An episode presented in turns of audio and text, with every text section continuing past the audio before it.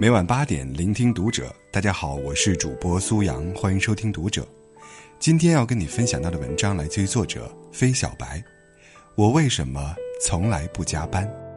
关注读者微信公众号，一起成为更好的读者。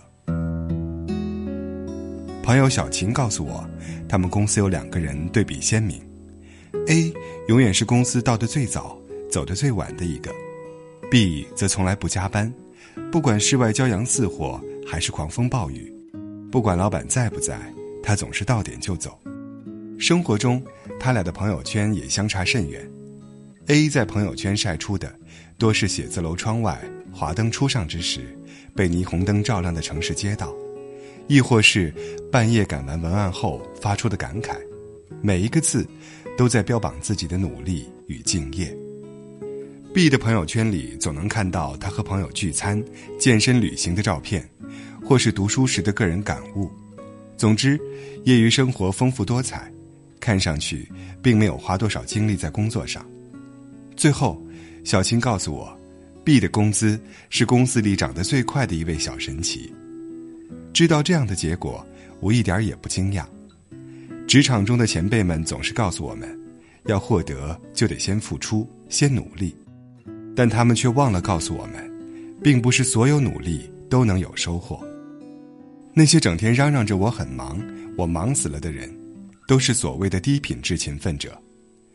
这种没有任何意义却又忙得要死的行为，通常情况下称之为瞎忙。为什么大脑和双手明明都在高速运转的我们，到头来却是瞎忙一场呢？为什么在电脑前马不停蹄的我们，总是不能准时下班呢？为什么我们的幸福感在逐渐下降？因为阻力最小的分心，浪费了大量时间。想想看，你一天的工作是否基本上是这样开展起来的？八点半到办公室，第一件事就是打开某新闻网站。先阅读这一天的重要新闻，你的本意可能只是浏览一遍重要的新闻概要，然后再做其他事，但最终却不可避免的点击了其他吸引眼球的链接。就这样，你不受控制的点开了好几个链接。接着，你开始查看邮件，而邮箱整天都会保持打开状态，每次收到新邮件，邮箱都会发出提醒。一旦你开始浏览邮箱，就会点击更多的链接和附件，并进行一一回复。做完这些事，你准备开始工作了。工作的过程中，你突然注意到主页上有一组新的新闻，关于股票，那最好浏览一下。然后，你又查看了一下你的股票，确定金融大战没有爆发，这才准备开始工作。你重新集中注意力，准备写一份新的营销计划。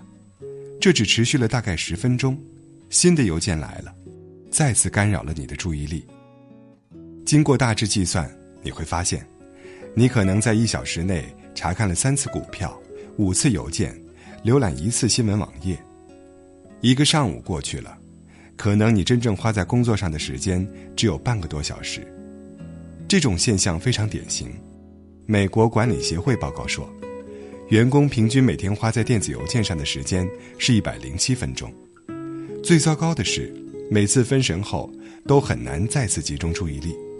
研究表明，员工平均每天工作十一分钟就会被打扰一次，每一次都伴随着注意力的丧失，而要返回到工作中，几乎需要同样多的时间。所谓的一心多用，并不是大脑在并行处理信息。而是思维在多个任务和信息流之间跳跃转换，每次转换都必须重拾话题，要付出很多的时间和精神成本。在这个时代，我们太容易被诱惑了，面临着五花八门的干扰源，专注变得越来越困难。如果我们想要查看股票，并不需要坐在那里看着股票报价滚动，只要在软件或网站上设置好更新提醒。就能自动收到股票的最新信息。科技为我们节省了大量时间，但同时也让我们更浪费时间。因为一个点击，就成了导致分心的阻力最小的路。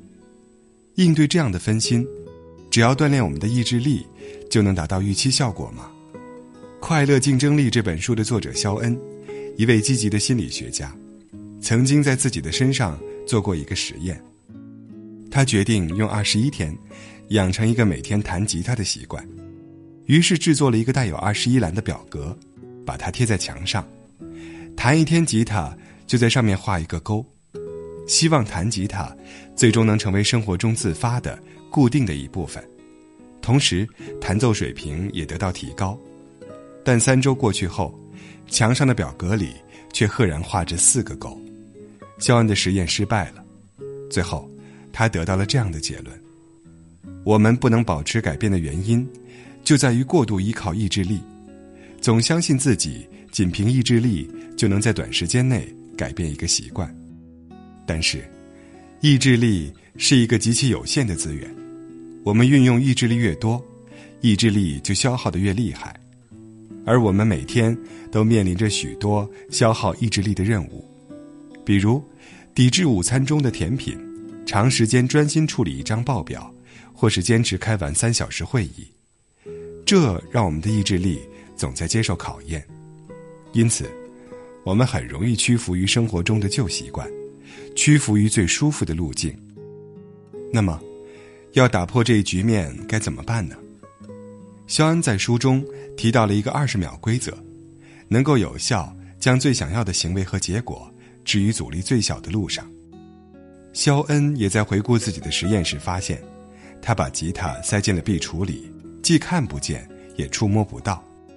虽然壁橱的距离并不远，但从卧室走到壁橱取出吉他，这二十秒的额外努力，却成了他弹吉他的主要阻碍。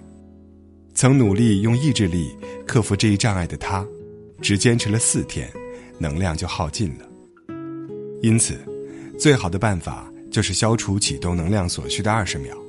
把原本放在壁橱里的吉他取出来，花点钱买个吉他架子，把它放在卧室的正中间，使吉他变得触手可及。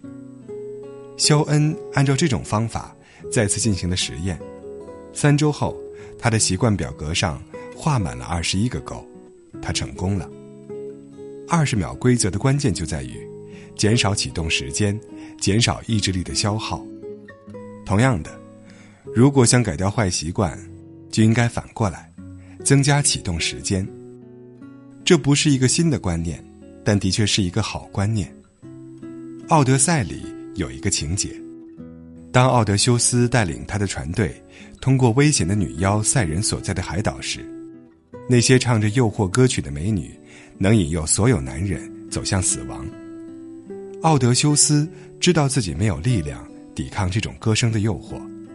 于是便让船员把他捆绑在桅杆上，以确保他能安全驶过。因为他知道意志力对他不起作用，所以他通过二十秒规则，在自己和诱惑中设置了足够多的启动能量。电影《一个购物狂的自白》中，主人公把自己的信用卡冻在冰块里的行为也是一个道理，因为花十几分钟凿开冰块。并烘干信用卡的过程，足以让他打消购物的念头。根据这个原理，我们也可以解决工作中的分心问题。比如，经常受到新邮件提示干扰的人，可以把电子邮件程序关闭，取消电脑桌面上的快捷方式，取消用户的自动登录和密码。当想要查看电子邮件时，必须主动打开程序，等待加载并重新登录。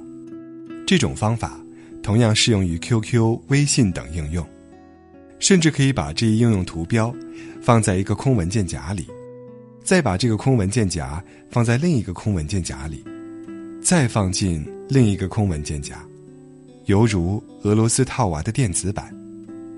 对于习惯性看新闻网页的人，可以把新闻主页换成一个空白的搜索网页，甚至关闭浏览器的记忆功能，这样。浏览器就无法记住你经常查看的网站了。这样一来，你每多点击一个键，甚至多敲进一个网址，都为拖延增加了障碍，增加了你专注的时间。如果你必须查看某些信息，可以在运用二十秒规则的同时，设立其他规则，比如每小时只查一次电子邮件，每天上午只在茶歇时间休息一次。当这些行为变得更具有习惯性时，你就可以更灵活一些，不必时刻通过规则来束缚自己。就像一个有经验的厨师不会说：“我定了规则，总是严格照着菜谱做菜一样。”到了这个阶段，习惯成了自然，我们就能变得更有效率，用更少的时间完成更多的工作，最终才能从每天瞎忙的恶性循环中脱离出来，告别终日加班的生活。要知道，在与坏习惯做斗争时，最好的办法就是，让我们觉得做他们很困难。愿每一个为工作、为生活努力奔跑的人。都能准时下班。